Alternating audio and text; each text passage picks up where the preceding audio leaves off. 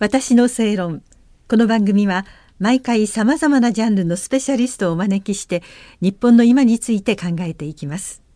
こんばんは那須恵理子です。今夜も評論家で日本ウイグル協会事務局長の三浦小太郎さんにお話を伺います。もう今日が3回目ということで今日までになってしまうんですけれども、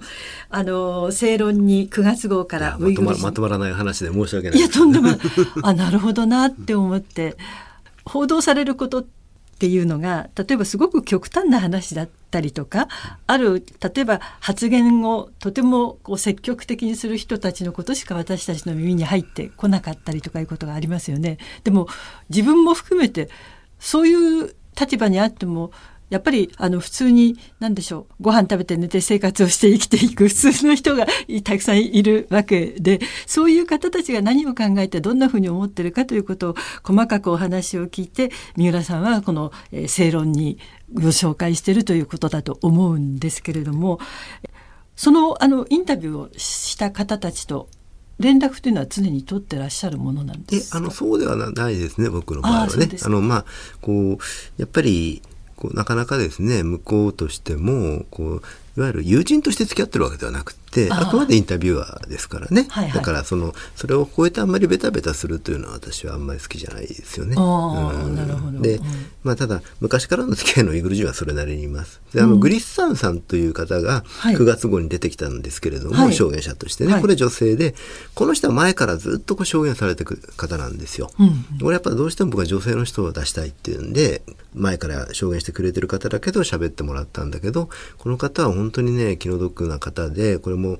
簡単に言ってしまうとあの日本で働きたいと言ってた日本で勉強して働きたいと言ってたあの弟さんが捕まってるんですよね。それはウイグルで。ウイグルで。で、えーと、そのグリスタンさんは日本に日本に来ててね、はあはい、で弟さんも日本で働きたいって言ってたんですよ。うん、結構あのお話を見てますと,、えーと、例えば日本の文化が好きだったりとか、うん、あの勉強したり日本語で、うん、で日本で働きたい勉強したいと言って来てらっしゃる方がたくさんいらっしゃるんですよね。ね日本のアニメみんな好きですね。アニメが好き。ああはいはい。まあでそのグリスさんの弟というのも、はい、日本にすごく憧れて日本で技術を学びたいってでも彼女もあ彼も捕まっちゃったんですよね。でそしてグリスさんもとにかくこの弟助けたいというんでもう非常に熱心に証言してきました。うん、うん、で、まあ、弟一人を助けたわけじゃないけれどもとにかく一生懸命ウイグルの問題をかなり早い時期から、うん、10年ぐらい前からやってたんじゃないかな彼女は。そしてですねところがですね、まあ、その弟が捕まってもう非常に絶望的な気持ちになってたんだけど実はですねこの雑誌にインタビューが掲載された後分かったんだけど、はい、2019年に出てきてたんですよ。あえ釈放されて？釈放されてたあでもそれ2年間分からなかった2年間全く情報が伝わらなかった。あら。家族が出てきたかどうかという情報すら伝わらない時は伝わらない、うんうんまあ、特にグリスさんの場合はそのずっと前からずっと運動してきたしあの中国当局がもう完璧に敵認定してるから、はい、うん、もう民族分裂主義者とか言ってる状態だからもうほとんどテロリスト呼ばわりですよ。だからそういう状態だからあのもうとてもそういうことのできる女性じゃないんだけれども、あの、うん、だからおそらくその弟さんが出てきたからといってその情報が伝わるのもごく最近までダメだった。ただ僕すごくここで希望を持ったのは、はい、これだけ運動してもね釈放されたってことですよ。あはい、うん。例えばこういう証言集インタビューやってるとなんとなく私たちの頭の中ではもう虐殺ジェノサイドだとかあの虐殺だっていうと収容所に入ったら出れないってイメージがあるでしょ、はい、これ大体僕らナチスをイメージしてるからですよね。ああ確かに、うん、ただ出てきてる人もいるんですよ。ところが出てきたから良かったかっていうと、これは今回のには出てないんですけれども11月号に出ますが、はい、出てきたけど性格が全く変わっていたりイスラムの信仰が厚かった人が全くそういうのを失っていて、うん、アル中みたいになってしまったり。ある種み外に出てからお酒浸りになってしまったり、うん、性格が変わったかのように優しい人が暴力を振るうなったりつまりもう中で完璧に精神の破壊みたいなものが行われてるんですよね。逆に言えば破壊されたから釈放されたまあそうかもしれないしだからこうずっとそこで収容所の中で入れられたままの人もいればですね、うんはい、まあこれはあのソ連も北朝鮮も中国も多分どこもそうだろうけど収容所の中にもいろんなランクがあるんででその中でまあ、出てきた人とも確かにいるんですよ、はい、こういうのはやっぱりちゃんとそれぞれの体験を持って伝えていかないとやっぱり嘘になっちゃうから。確かにそうですね、うん、例えば私がもう収容所に入った人間は絶対出てこれないんですよと言ったらいや出てきてる人いますよと、うんうんうん、あれは職業訓練だからちゃんと出してますよ。そうか職業訓練じゃない、というふうに中国に言われた場合、は いはい、こっちがやっぱり、うん、あの反論できないじゃないですか。はい、そういったことはやっぱり気をつけなきゃやっていかなきゃで、ね、また逆に言えばグリスさんみたいに、はい、あれだけ頑張って証言して中国の非を訴えたからこそ出てこれたかもしれないですよ。あ確かにそうですね。うん、で、あの出てこられた弟さんとの連絡とかそういうことはできないんですね。まだできてそういうことができればもう少しなんかこう、うん、あの見えるというかどんな形なのかわかりますけどね。うん、どういう健康状態かわかるっていやそういうことは一切わかんない。からない。出てきたってことがまあそれはあのこうしかも直の連絡じゃないですよ。はいはい。いろんなルートを使ってやっと分かった。うん、だからもうそれはもう完璧に、もう一家が引き離されてるわけですよね。そうですね。家族がもうバラバラですね。うん、であのそれにそこではまた一つ、まあ、深刻な問題があって、はい、またこうやってですね中国なりこういう独裁国家のやり方っていうのはあの恐怖で人間を支配することとあと人間同士をバラバラにすることなんですよね。この2つが支配の力です。バラバラにする？あの簡単に言っちゃうといつ捕まるかわからないしあるいはどういうこと何を言ったら捕まるかもわかんない。誰が捕まるかもわかんない、はい、もう全員が恐怖の中にいるわけですよ、うん、この恐怖の中にいる人たちっていうのはお互いが連帯するよりもこの人こういうこと言っちゃったら捕まるんじゃないかとかあ。の人は捕まる捕まった人と付き合ってたら自分がまずいんじゃないかあの人がこんなこと言ってることに私が話を一緒にしていたら、私もみたいな。るほど。そういった形でそれぞれをバラバラにしていく。また海外でこういう運動している人たちの中でもある種の疑心暗鬼みたいなものが今度は生まれてくる危険性が、今やっとウイグル人がそれを乗り越えているところです。でそれはでも乗り越えたのは何でかっていうと、はい、第1回にも言いましたけれどもみんながひどい目に遭ってるから そこでできた連帯なんですよ。だから本当にこれは残酷な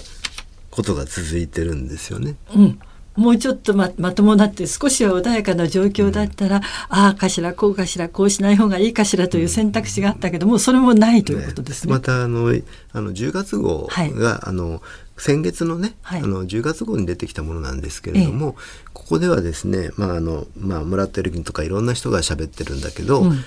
中国のいわゆる公安当局、はい、公安当局に勤めてるウイグル人も当然いるわけですよ。あウイグル人だけれども中国のそれは当然いるんですよね。あそう。ままたもちろん もちろん肝心の公安の人も、うん、日本にいるウイグル人留学生に対して、はい、チャットでまず友達申請みたいなのをするわけです。ああ、うん。はい、するとそれ人が公安なんて分かんないでしょ最初。分かんない。それでウイグルの人だったらお話、うん、もうあとあ友達だみたいなね、うん、で友達受けると、はい、もちろん自分で公安ってはっきり言うわけじゃないですよ。うん、今のウイグル協会そういう活動してるウイグル人の情報をし教えてくれないかと。それもね難しいことを要求するんじゃないんです。え？こういわゆるウイグル協会のホームページを見れば、はい、いろんな運動の予定が載ってるでしょ、はい、何月に何月何やりだどこどこで何やりますよ勉強会とか、はい、それを教えてっていう。翻訳して伝えてくれと。ああそんなの簡単にできると思うでしょ、うん、それが最初なんですよ。そしてそのくらいならいいわと思って簡単に、うんそれはお金が伴います。あ。ある人がもう自分はそんなことしたくないっていうんで、うん、自分はアルバイトで忙しくてとてもそんなことやってる時間はないってそういうふうに断ったんでしたら「あ君アルバイトやめなさい」って。え？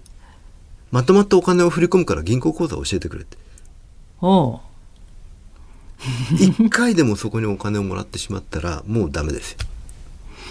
はあこういったことを留学生にやってるわけですよ。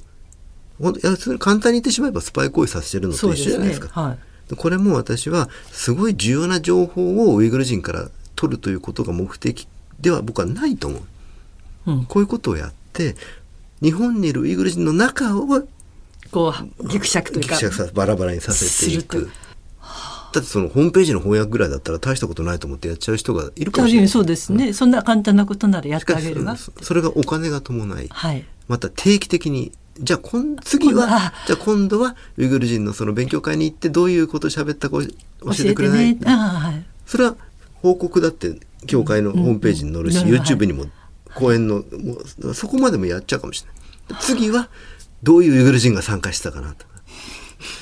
ランクが上がってスパイ小説みたいなのでなそれはお金が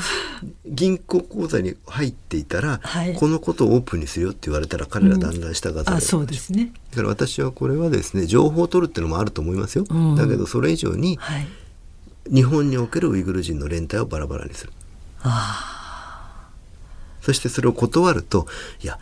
せっかくこういういい話をしてるのに断るとあなたの中国での家族が不利になるんじゃないかなってなんだか。だからそのある留学生の方は、自分の親に対して自分はもうとにかく全てを断ると、うん、だからもし警察に何か言われたら、うん、もうあれはうちの子じゃないからと。あ決別したからってもうそう言ってくれっていう。親にそうそういう話がまで出てるんです。でこれはあのこの留学生の人たちというのはやっぱり日本政府が認めて大学が認めて受け入れてるものなんだからそうです、ね、やっぱりこの人たちの人権とか守る義務が僕は大学にもあると思いますよ。うん。うん、だからこういったことの相談っていうのを留学生たちは僕は大学にちょっとまあ怖くてできないのかもしれないけど大学でができないんだったら警察にしてほしいし、うん、また警察も大学もこういう人たち守らなきゃいけないです。うん、ここにいる人たちですもんね、うん、ここにいる人たち。あの私は何も明日ウイグルの収容所を日本政府が、あの倒せとかそんなことできるわけないじゃないですか、はい、でも日本に住んでるウイグル人のことぐらいは守れるわけです、はい、この連載がそういったものに少しでも役立てばいいなと個人的にはそう思ってます。はい、連載ができれば1年ぐらいは続けたいとなんとかおっしゃって、はい、え次々インタビューしてらっしゃるんですね。ねはい楽しみに読ませていただきます。ありがとうございました。3回にわたって評論家の三浦小太郎さんにお話を伺いました。ありがとうございました。ありがとうございました。私の正論お相手は那須恵理子でした。